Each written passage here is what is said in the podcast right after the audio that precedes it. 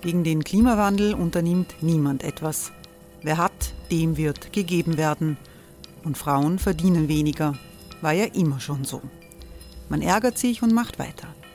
Was aber, wenn nicht? Wir haben eine Idee. Die Falter Arena macht die Bühne frei für Menschen und Projekte, die das Land verändern. Mein Name ist Eva Konzett. Ich leite das Politikressort im Falter. Und am Sonntag, den 26. Mai, veranstalten wir im Wiener Stadtsaal die nächste Falter Arena. Mit dabei unter anderem der ehemalige Politiker und Neosänger Matthias Strolz, Theresa Imre von Markter, Sonja Jöchtel von Love Politics oder Kari Ochsner von Ochsner Wärmepumpen. Machen statt jammern. Wir schauen uns an, wie das funktionieren kann. Kommen auch Sie vorbei. Alle Informationen und Tickets finden Sie unter falter.at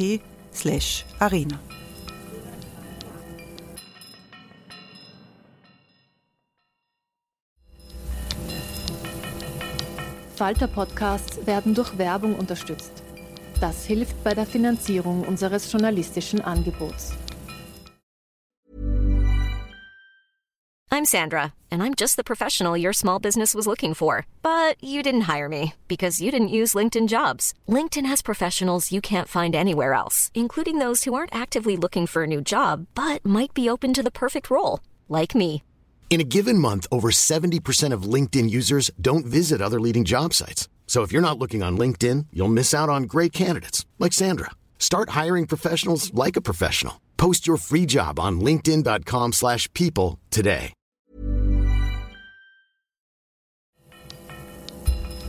Falter Radio, der Podcast mit Raimund Löw.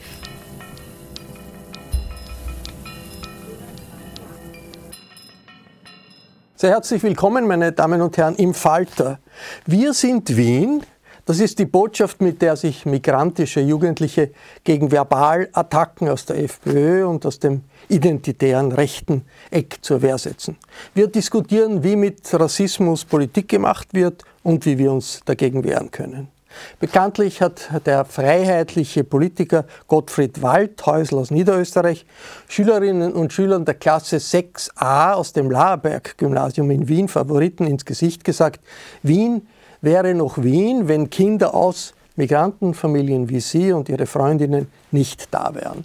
Äh, es war ein verbaler Angriff vor laufender Kamera auf das Recht von Jugendlichen hier zu leben und hier zu lernen, weil ihre Familien nach Österreich zugewandert sind. Rechtsextreme haben vor dem Gymnasium in Favoriten dann noch Flugzettel verstreut und ein Transparent gegen die Kinder aufgespannt.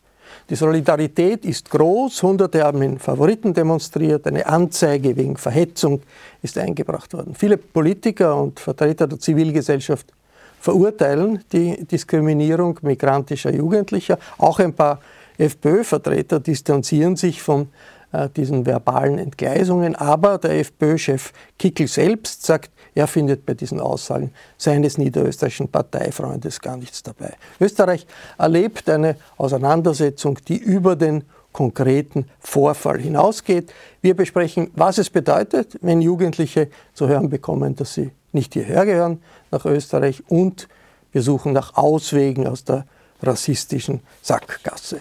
Ich freue mich sehr, dass Justizministerin Alma Sadic gekommen ist. Guten Tag. Danke für die Einladung. Frau Sadic ist Politikerin der Grünen und selbst als äh, Zehnjährige aus Bosnien nach Österreich gekommen, als äh, Kriegsflüchtling mit ihrer Familie. Wie Sie gehört haben, diese verbalen Attacken, äh, haben Sie sich da gedacht, Jesus, na, das kenne ich? Ja, selbstverständlich, zumal das Gymnasium ja auch im 10. Bezirk ist und ich bin im 10. Bezirk auch ins Gymnasium gegangen und äh, ich kann mich noch sehr gut erinnern an, an äh, manche Vorfälle und deswegen habe ich mich äh, sehr zurückversetzt gefühlt in eine Zeit, wo ich in die Schule gegangen bin, wo ich Jugendliche war, wo ich in dieser Phase der Selbstfindung war. Ähm, und, und dann wird von Personen einem das Recht abgesprochen, dazuzugehören, einem das Recht abgesprochen, ein Teil dieser Gesellschaft zu sein. Und das ist, das ist einfach verletzend und auch in der Würde des Menschen auch äh, extrem verletzend. Und äh, deswegen war es mir auch wichtig, diese Schülerinnen zu treffen und ihnen auch zu sagen, sie alle, wir alle sind Wien, wir alle sind Österreich. Und diese Menschen, diese Schülerinnen und Schüler machen unser Wien einfach so großartig und so eine der lebenswertesten Städte der Welt. Und das darf man einfach nie vergessen. Wien war immer ein Land, wo Menschen nach Wien gezogen sind, wo sie hier aufgewachsen sind, ein neues Leben gefasst haben.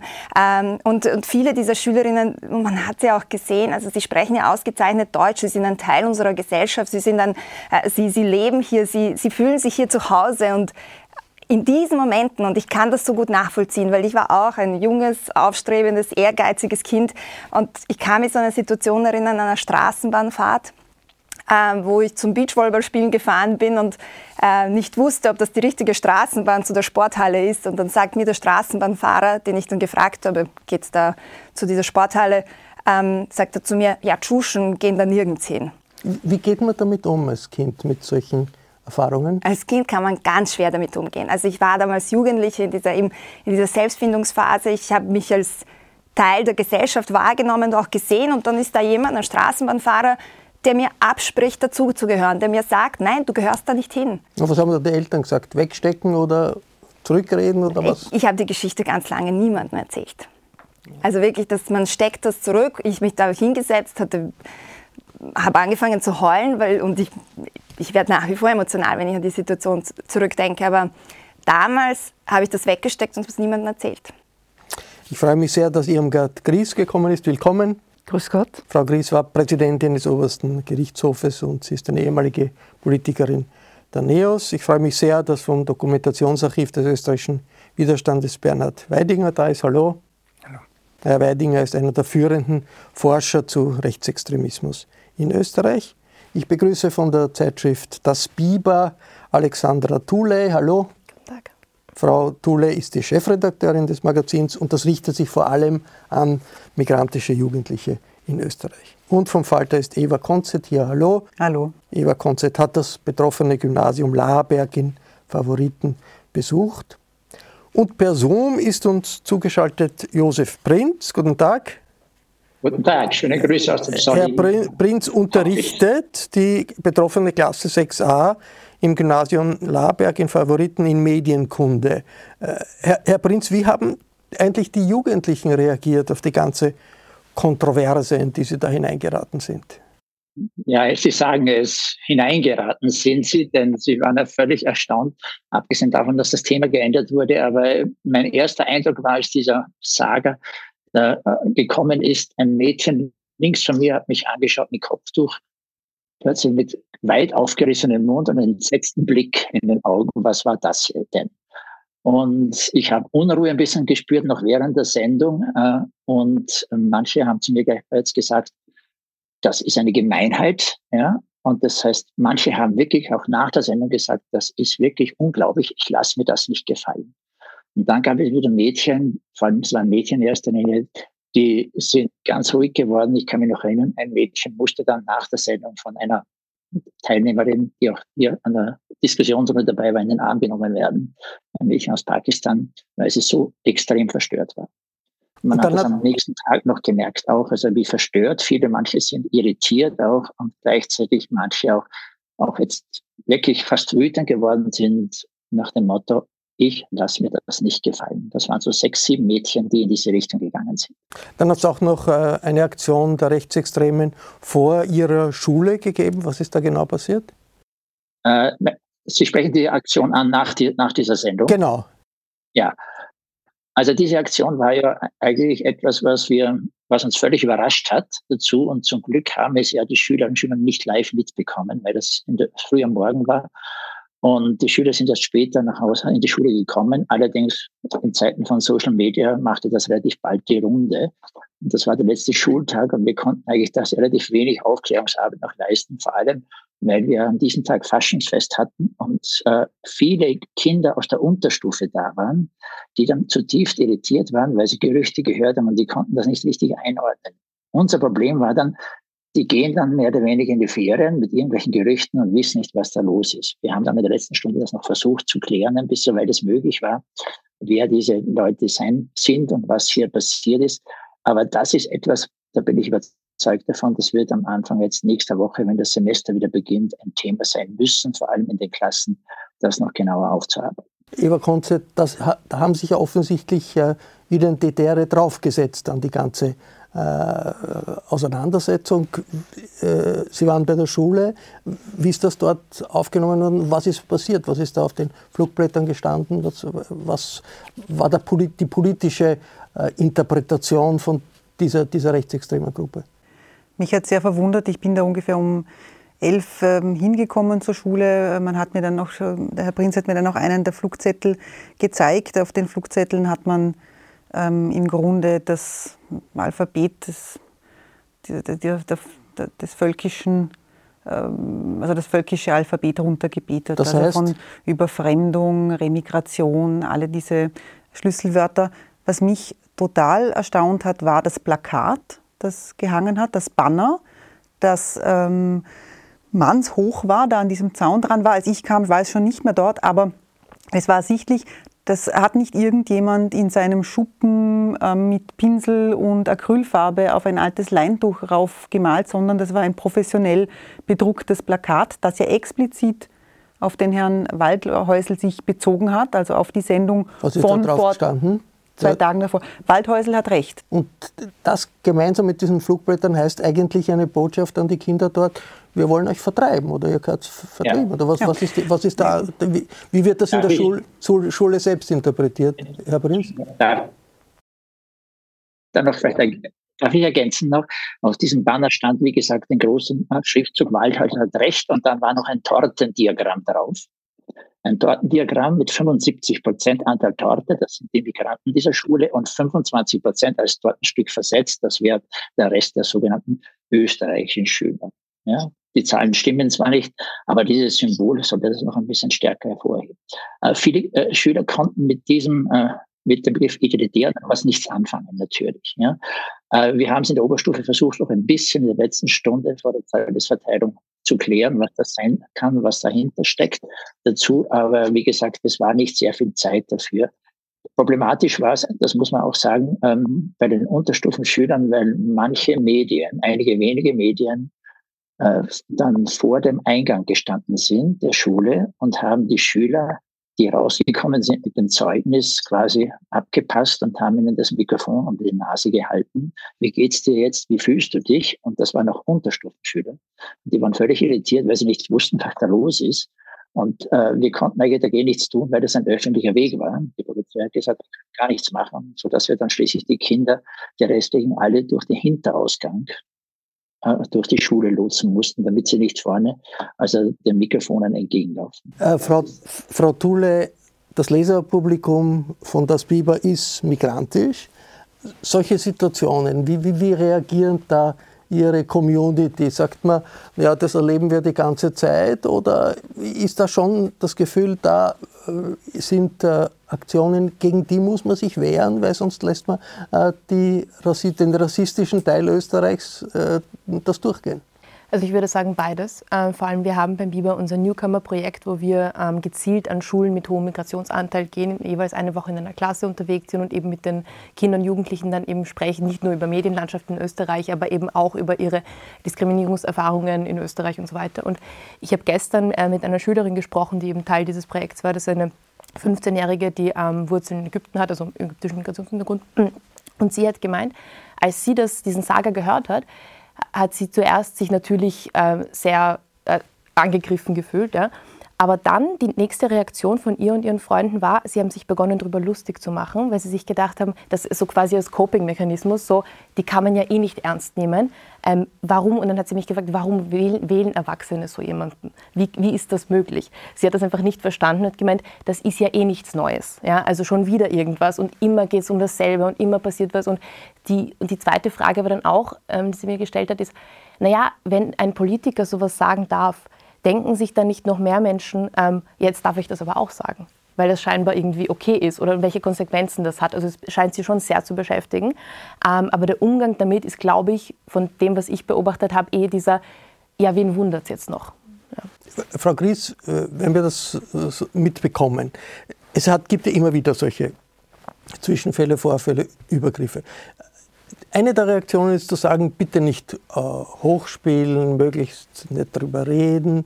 Äh, aber ist das nicht äh, ein Nachgeben gegenüber der Art von rassistischen Phraseologie, die da verwendet wird, wenn man sagt, äh, wir tun das eher runterspielen und, und antworten nicht darauf, wie sollen wir am besten reagieren in der Öffentlichkeit? Ja, das ist eine ganz schwierige Frage.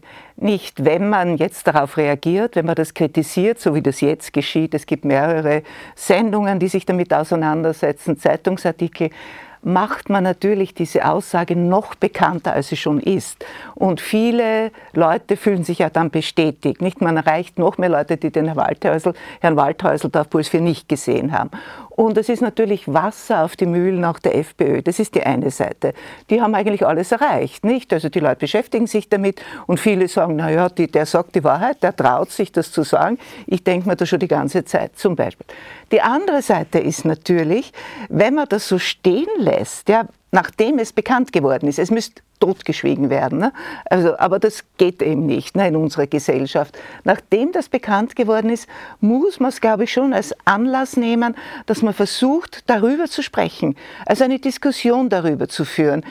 Welche Gesellschaft wollen wir sein? Wie verstehen wir uns? Stimmt das, dass wir so eine homogene Gesellschaft waren, sind, wie immer, wo andere, die dazugekommen sind, einfach nicht hineinpassen? Wie wollen wir in Zukunft sein? Wie sehen wir uns selbst als Österreicherinnen und Österreicher? Sind wir ein homogenes Volk, ja, das eigentlich keinen Einfluss von außen will? Oder macht es nicht vielleicht gerade den Reiz dieses Landes, dieser Stadt aus, dass sie Vielfalt hat?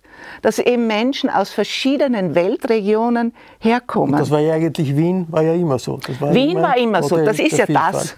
Das ist ja das, was mich da am meisten erstaunt hat an der Waldhäusl-Aussage, wenn er sagt, dann wäre Wien noch Wien. Ja, welches Wien? Welches Wien? Das Wien der 20er, 30er Jahre des vorigen Jahrhunderts mit einer starken jüdischen Community? Ja, welches Wien denn? Das Wien am Beginn des 20. Jahrhunderts, als aus der Monarchie Menschen von überall hierher gekommen sind.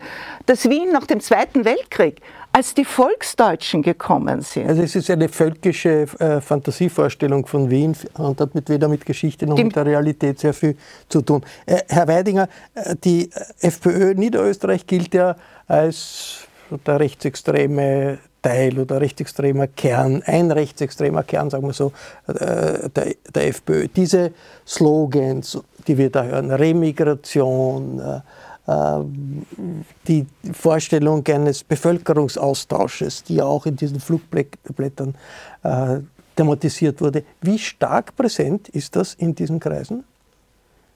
Und wie funktioniert das genau? Was, was stellt man sich darunter vor? Also man kann natürlich, wenn man sich die FPÖ anschaut, äh, Landesgruppen identifizieren, die öfter oder seltener auffällig werden in einschlägiger Weise. Ähm, aber ich würde meinen, in Summe ist die FPÖ doch unter Kickel und Generalsekretär Schnedlitz ähm, auf einen ja, recht eindeutigen Kurs der, der völkischen Fanatisierung eingeschwenkt, äh, wo man jetzt auch gar nicht mehr allzu viel, glaube ich, sinnvollerweise differenzieren kann. Ähm, und was vor allem auch auffällig ist an dieser FPÖ, ist, dass sie sich im Grunde in eine Strategie einfügt, die äh, Rechtsextreme, also Vertreter des außerparlamentarischen Rechtsextremismus vor längerem ersonnen haben. Das nennt sich Mosaikrechte. Da ist die Idee, es gibt sozusagen verschiedene Akteure. Es gibt die Partei, es gibt die sogenannten Alternativmedien äh, und es gibt den Straßenaktivismus und man hat sowas wie ein gemeinsames Ziel. Man marschiert getrennt, aber eben auf das gemeinsame Ziel zu. Und die Aufgabe der Partei in, äh, in, diesem Kontext dieser Gesamtstrategie ist sozusagen, ähm, eben das zu tun, was Parteien tun können, also parlamentarische Anfragen, Themen setzen, äh, entsprechende äh, Sprachregelungen, auch entsprechende Begrifflichkeiten in die Parlamente tragen, in die Medien tragen, also als eine Art Lautsprecher zu fungieren. Und die Kickl FPÖ hat sich, hat diese ihr zuerkannte Rolle jetzt voll angenommen äh, und ähm, ja, fährt diesen Kurs der Normalisierung solcher Standpunkte. Und da ist eben ganz interessant, Kickel hat tatsächlich diesen Begriff der Normalität, also der versucht ihn ganz stark zu vereinnahmen. Er sagt, da wo wir stehen, ist normal.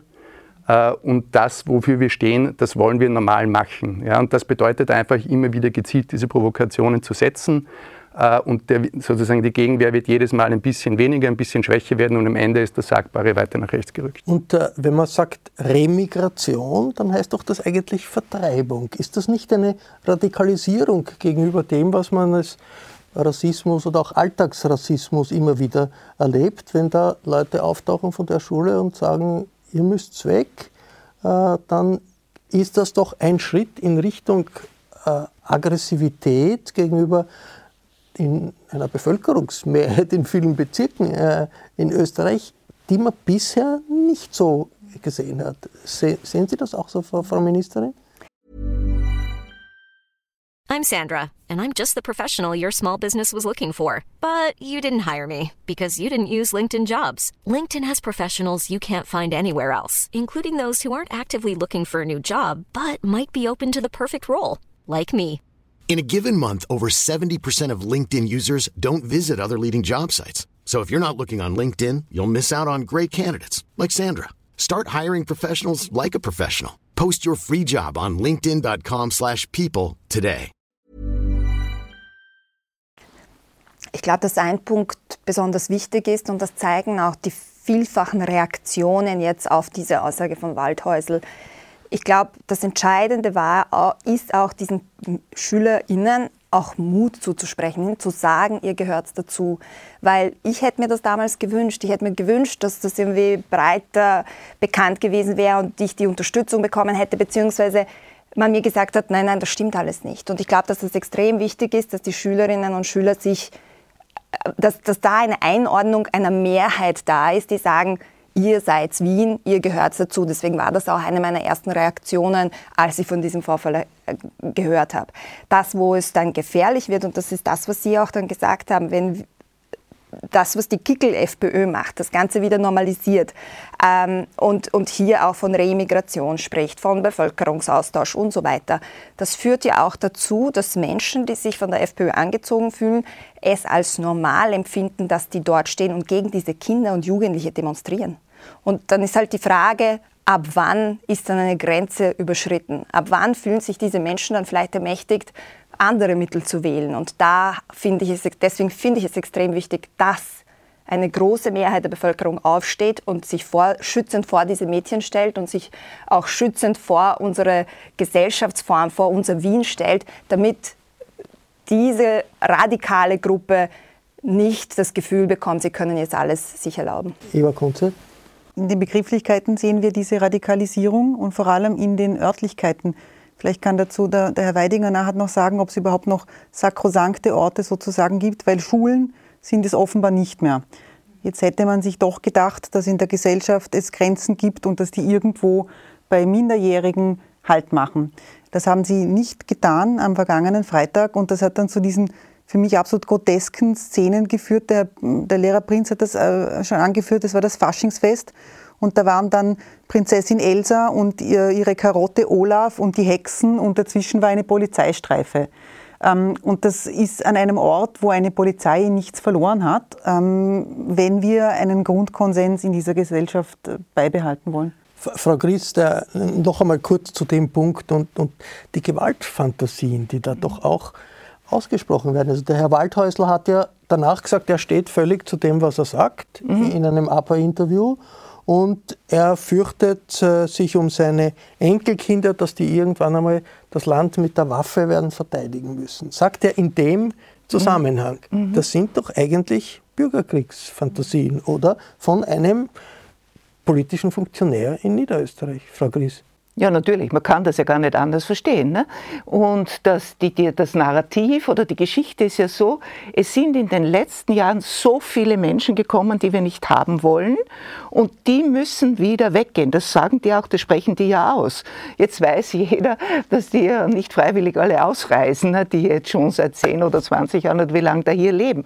Das heißt, wenn ich das umsetzen will, was offenbar das Ziel der FPÖ ist oder des Herrn Waldhäusl ist, ja, dann muss ich die, ich weiß nicht, mit Bussen außer Landes bringen oder was ich dann mache. Und oder ich sage, na, wir machen denen das Leben da hier so ungemütlich, dass sie freiwillig gehen. Ja? Und das ist schon, das kann man durchaus, das ist ein Aufruf zur Gewalt, verstehen, weil das ist ja ein fließender Übergang. Und vieles, was vorher undenkbar ist, wird dann immer vertrauter und, und die Leute gewöhnen sich. Das dran. ist vielleicht auch ein Punkt, warum es wirklich nicht unter den Tisch kehren darf. Herr Weidinger, solche Ideologien, wie sehr strahlen die aus von vielleicht Gruppen, die man als kleine radikale Gruppen ansieht, doch in äh, die Parteien, vielleicht nicht nur in die FPÖ, auch andere, aber auch in der FPÖ? Ähm, ich, ich würde gerne daran anknüpfen, äh, weil was ja interessant ist, ist, wenn man sich diese sogenannte neue Rechte anschaut, stellt man fest, einerseits wurde da die Sprache sozusagen weichgebügelt, also dass man eben Remigration sagt und nicht Massendeportation, dass man Bevölkerungsaustausch sagt und nicht Überfremdung oder Umvolkung, so wie früher, ist ja nichts anderes als eine rhetorische Modernisierung. Aber was dahinter steht, ist natürlich das alte Ideal völkischer Homogenität. Und wie die Frau Gries richtig sagt, wie anders als gewaltförmig wäre das erreichbar, wenn überhaupt. Ne? Also logischerweise gehen nicht alle Menschen, die irgendeinen Migrationshintergrund äh, haben, äh, freiwillig nach Haus. Also geht es nur über Gewalt. Die Frage ist nur, welche Form der Gewalt. Teilweise verbale Gewalt, teilweise strukturelle Gewalt über entsprechende Gesetzgebung, Schikanierung oder auch wirklich unmittelbar physische Gewalt, wie das halt bei, bei Abschiebungen der Fall ist, aber eben Massenabschiebungen in dem Fall. Ähm, und zu Ihrer Frage, ähm, wie weit das ausstrahlt. Also naja, die, die, die besten äh, empirischen Daten, die wir dazu haben, sind die Wahlergebnisse. Und da kann man sagen, äh, die Ausstrahlung ist sehr beträchtlich und wieder im Wachsen offenbar. Äh, und auch wenn, wie ja immer dann wieder betont wird, natürlich nicht jede Person, die die FPÖ wählt, ein gefestigtes rechtsextremes äh, Weltbild hat, äh, wäre es auch falsch zu sagen, Leute wählen die FPÖ äh, trotz solcher Aussagen. Nein, sie wählen sie für solche Aussagen. Und das heißt doch, dass das eine Auseinandersetzung ist, die wir führen müssen und die wir auch noch, noch länger führen werden. Äh, Herr Prinz, äh, angesprochen wurde das Selbstbewusstsein der Jugendlichen. Auch die äh, Kollegin vom Biber hat, gesagt, äh, hat gemeint, naja, die, teilweise haben die sogar darüber lachen, die, die, die jungen Leute drüber, wenn man sich, wenn das so jenseitig ihres Vorstellungsvermögens ist und auch jenseitig ihrer Erfahrungswelt ist, was da äh, von, von, von der FPÖ und, und, und von Rechtsextremen kommt. Wie ist das bei Ihnen an der Schule? Haben Sie das Gefühl, das Selbstbewusstsein der migrantischen Jugendlichen ist gestiegen, weil das war ja schon auch mutig von den jungen äh, Schülerinnen da, den Waldhäusl zu konfrontieren und in, in, in die Sendung zu gehen. War ein mutiger Akt. Wäre vielleicht vor 10, 15 Jahren nicht so leicht gewesen, oder? Abs absolut. Also es war, es war mutig einerseits, weil ja die Schülerinnen kaum mit Waldhäusl äh, etwas verbunden haben. Ich konnte sie ja vor der Sendung mal ganz kurz briefen, weil da das Thema geändert worden ist. Ich bin mir nicht sicher, wenn sie sich dessen bewusst gewesen wären, wer dieser Waldhäusl ist und was der mehr oder weniger schon alles zu diesem Thema von sich gegeben hat, ob sich dann die Schülerin dann auch das getraut hätte. Aber in dem Fall war das so. Sie wollte das sagen. Und das Problem, was die Frau Dr. Gries auch angesprochen hatte, darauf möchte ich noch zurückkommen. Äh, wir hatten nach diesem Vorfall eine große Diskussion. Sollen wir auf dem Thema draufbleiben oder sollen wir es so belassen, wie es die Kinder schon oft in ihrer Alltagswelt erfahren haben, Straßenbahn etc., Beschimpfungen, rassistische, das sind wir gewohnt, wie eine der Schütter gesagt hat. Und das gehört quasi zum Alltag. Oder sollen wir jetzt die Möglichkeit nutzen, der medialen Öffentlichkeit, die natürlich hier da war, und dagegen aufzustehen?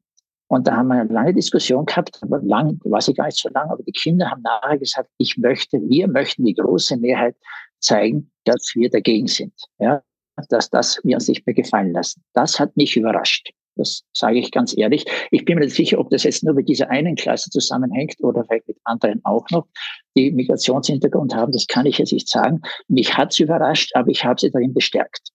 Manche haben gesagt, ich will das nicht, die sind zur Seite gegangen, aber die anderen haben zum Beispiel die Einladung der Grünen Partei ins Parlament angenommen mit Freuden, einfach deswegen, weil sie wissen wollten, ob die Politik immer so ist, wie sie durch den Herrn Waldhäuser repräsentiert wird. Man muss sich vor Augen führen, das war der erste hohe Politiker, mit dem diese Kinder in Österreich zu tun hatten. Und die haben dieses Bild bekommen.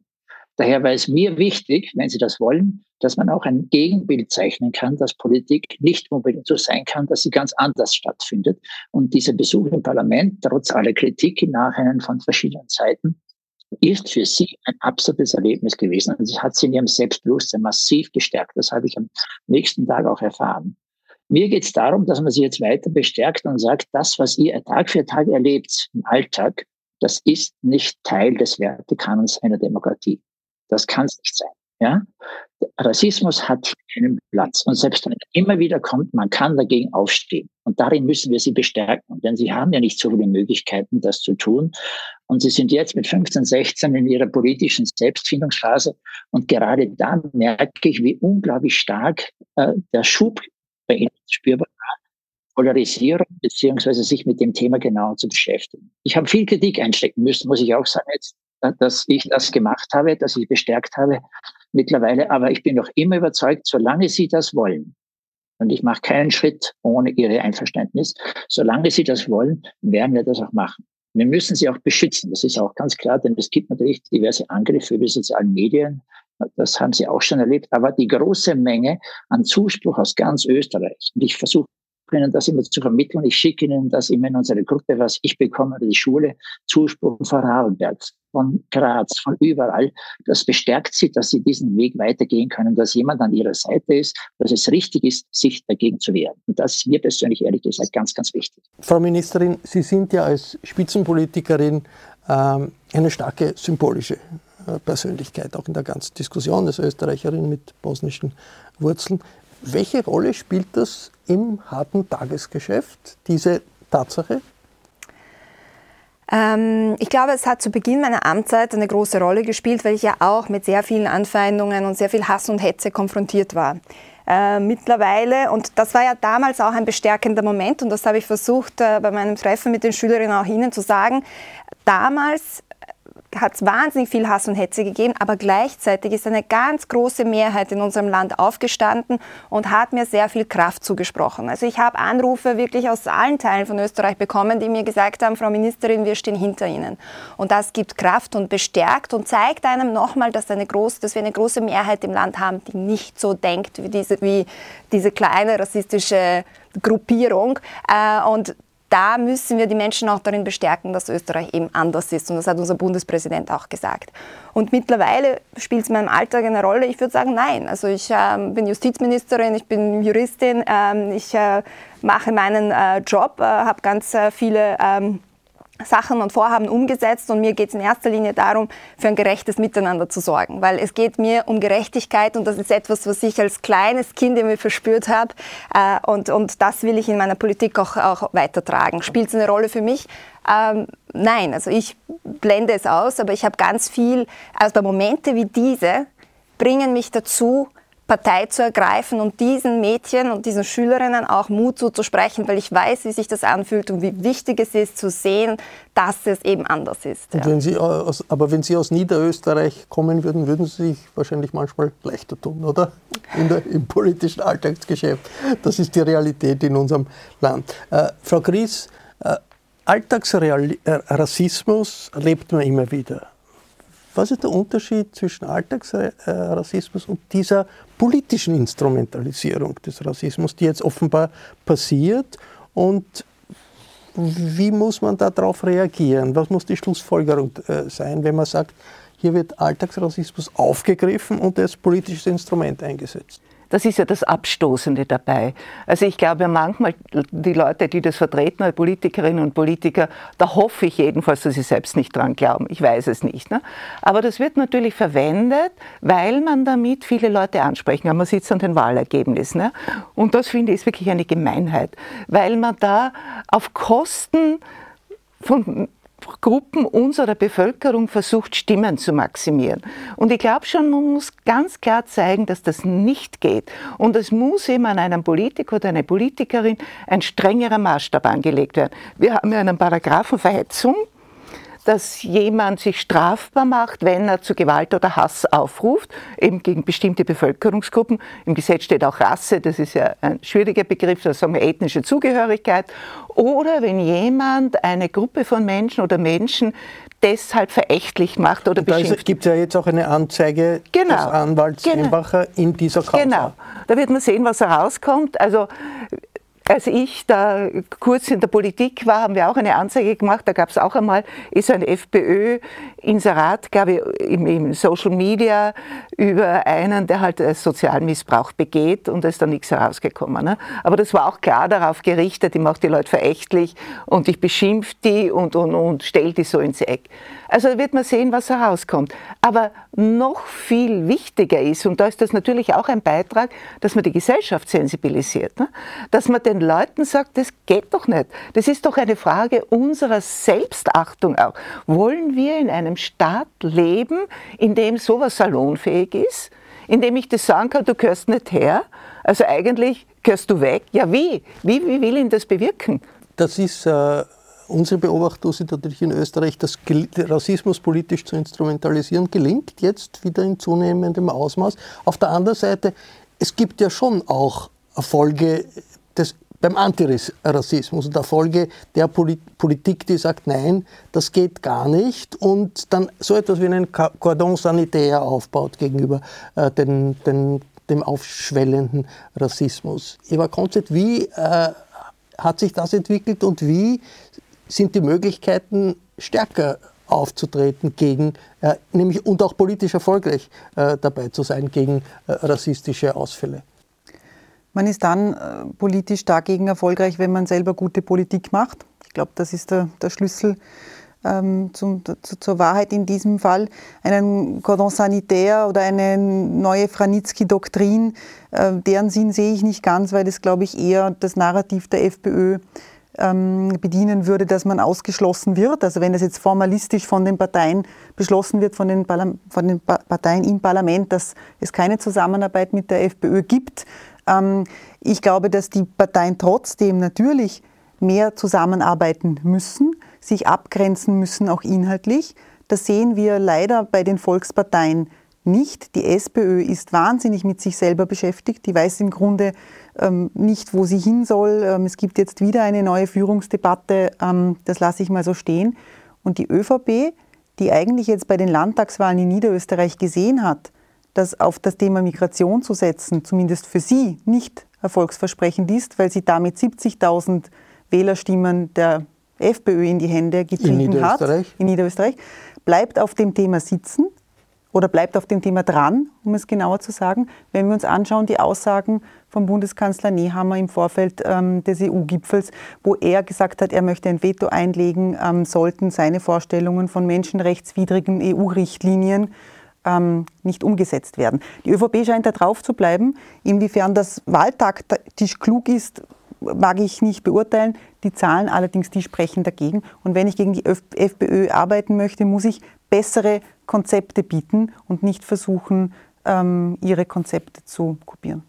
Auf der anderen Seite, der Bundespräsident hat gesagt, äh, den Herrn Kickl wird er nicht zum Kanzler machen. Und das ist schon auch, äh, wird jetzt viel diskutiert, warum hat er das zum jetzigen Zeitpunkt gesagt. Auf der anderen Seite ist das eine klare politische Aussage jetzt, die eigentlich äh, bedeutet, wir müssen schon wissen, wer wir sind und was demokratische Parteien sind in unserem Land. Und eine solche Führung gehört nicht dazu. Frau Ministerin, dann der Herr der Beidinger. Ich wollte noch kurz eine Sache erwähnen, weil es mir wichtig ist.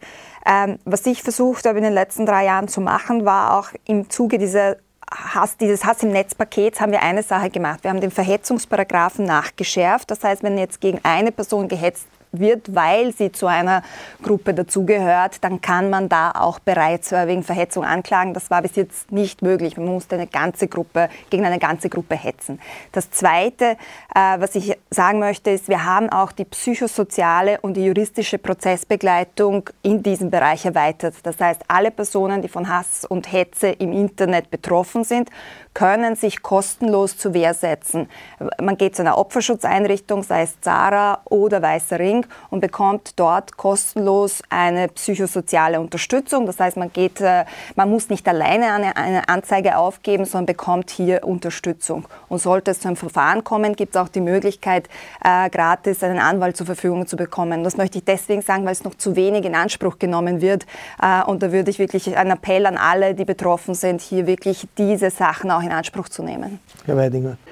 Ich wollte sagen zum Cordon Sanitaire, also den hat es ja so ohnehin nie gegeben in Österreich. Also die, die Haltung der Großparteien war im Wesentlichen, sich die FPÖ immer zumindest als taktische Option offen zu halten. Das betrifft natürlich vor allem die Volkspartei, aber auch phasenweise die SPÖ, die ja ihre Franitzky-Doktrin auch nicht konsequent durchgesetzt hat in, auf Länderebene, also Stichwort Burgenland. Ähm, und man kann natürlich darüber diskutieren, ob so eine Politik der grundsätzlichen Abgrenzung, äh, also ob die sinnvoll ist oder nicht. Aber was jedenfalls nicht funktioniert, und da ist Österreich ein sehr schönes Fallbeispiel dafür, ist äh, sozusagen die, die Distanzierung von den Trägern bestimmter Positionen oder die Ausgrenzung der Träger bestimmter Positionen bei gleichzeitiger Integration der Positionen selbst. Also zu sagen, die FPÖ hat zwar recht, aber wählen dürfte sie nicht. Das war die Begleitmelodie zum ersten Aufstieg der FPÖ unter Heide, das war die Begleitmelodie zum zweiten Aufstieg unter Strache und es ist das, was wir jedenfalls in starken Ansätzen auch jetzt wieder äh, erleben und ich glaube, realistischerweise wird es auch ähnlich enden, nämlich es wird den Aufstieg eher äh, beflügeln, als ihn zu stoppen. Äh, Frau Thule? Ja, ich wollte noch etwas dazu sagen, was vorher gesagt wurde, weil ähm, wir darüber gesprochen haben, ob man diesem Saga überhaupt so viel Raum bieten sollte. Wenn ich darüber nachdenke, was wir in den Schulklassen erleben, mit den Kindern sprechen, wir erinnern uns ja alle noch an diese Dahamstadt Islam-Plakate. Da bin ich noch in zur Schule gegangen. Das, ich weiß nicht genau, welches Jahr das war, aber 2006, sowas vielleicht, ja. Äh, diese Jugendlichen, mit denen wir zusammenarbeiten, waren noch nicht mal auf der Welt. Die kennen das trotzdem alle. Ja, die kennen diesen Spruch.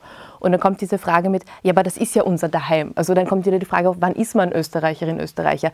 Wenn man die Staatsbürgerschaft hat, wenn man hier geboren ist. Ich zum Beispiel habe weder die Staatsbürgerschaft noch bin ich hier geboren. Ich bin in Polen geboren. Aber jetzt kommt der springende Punkt, ich habe keinen sichtbaren Migrationshintergrund. Ja, man, man sieht mir das nicht an im Vergleich zu eben äh, und den, diesen Jugendlichen, die sichtbaren, Migrations haben, sichtbaren Migrationshintergrund haben, denen, die da wirklich die Leidtragenden sind. Ja. Und dann, das wollte ich eben noch anfügen, ist, äh, weil Sie dann eben immer fragen, naja, aber wieso redet denn keiner mit uns? Es wird ja immer nur über uns gesprochen. Und wir versuchen eben Ihnen eine Plattform zu bieten und sagen, ja, erzähl uns doch was aus deiner Lebensrealität. Weil diese Generation, die jetzt irgendwie heranwächst, muss ich sagen, ist einfach auch gescheiter und hat viel mehr Bewusstsein, als wir das zum Beispiel hatten. Wie sehr ist bei diesen äh, rassistischen äh, Motiven auch Islamfeindlichkeit und Islamophobie drinnen und wie wird das aufgefasst, weil Sie das angesprochen haben? Ähm, sehr, also von dem, was ich, was ich im Gespräch mit den Schüler und Schülerinnen ähm, mitbekommen habe, sehr, sehr groß.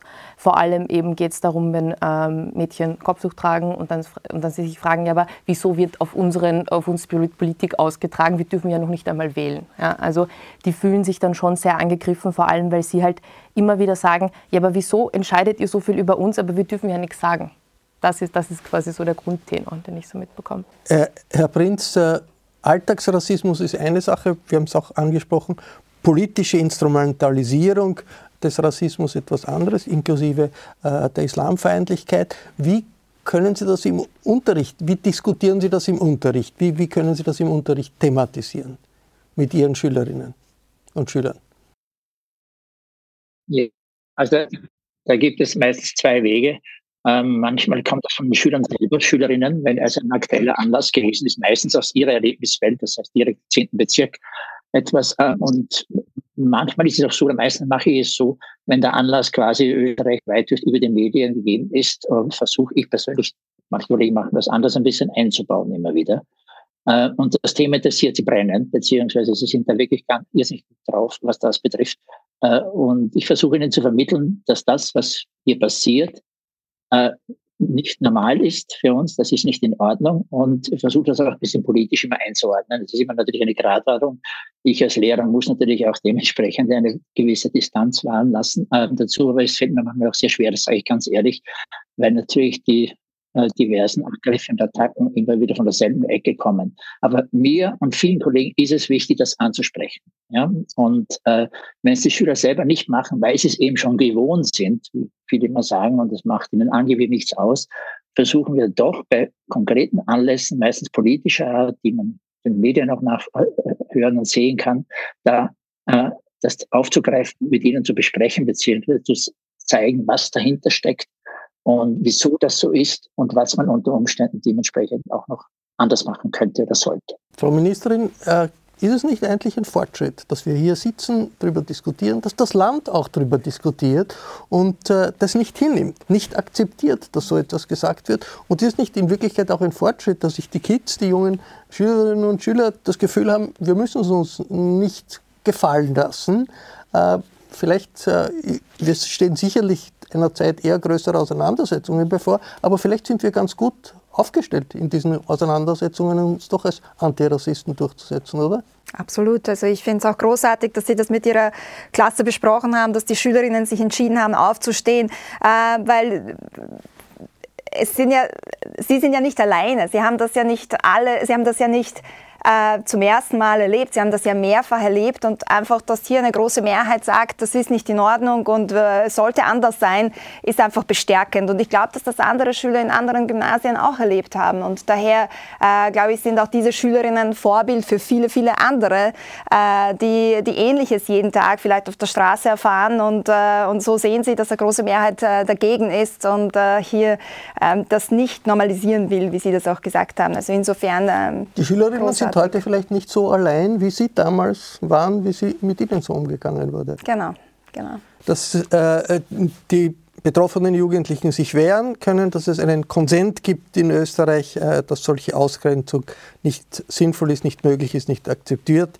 werden kann. Das alles sind positive Zeichen, auch wenn das sicher nicht die letzte Auseinandersetzung dieser Art rund um politisch motivierten Rassismus in unserem Land sein wird. Ich bedanke mich sehr herzlich für die Diskussion.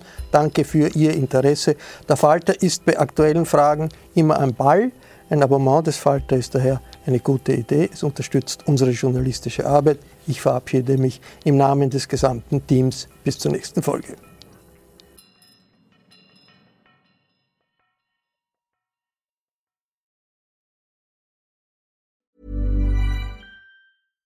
This message comes from BOF sponsor eBay. You'll know real when you get it. It'll say eBay Authenticity Guarantee. And you'll feel it. Maybe it's a head turning handbag, a watch that says it all, jewelry that makes you look like the gem, or sneakers and streetwear so fresh every step feels fly. eBay gets it. So look for the blue check mark next to that thing you love and be confident that every inch, stitch, sole, and logo is checked by experts. With eBay Authenticity Guarantee, you can trust that feeling of real is always in reach. Ensure your next purchase is the real deal. Visit eBay.com for terms. Even when we're on a budget, we still deserve nice things. Quince is a place to scoop up stunning high end goods for 50 to 80% less than similar brands. They have buttery soft cashmere sweaters starting at $50, luxurious Italian leather bags, and so much more. Plus, Quince only works with factories that use safe, ethical, and responsible manufacturing. Get the high-end goods you'll love without the high price tag with Quince. Go to quince.com slash style for free shipping and 365-day returns.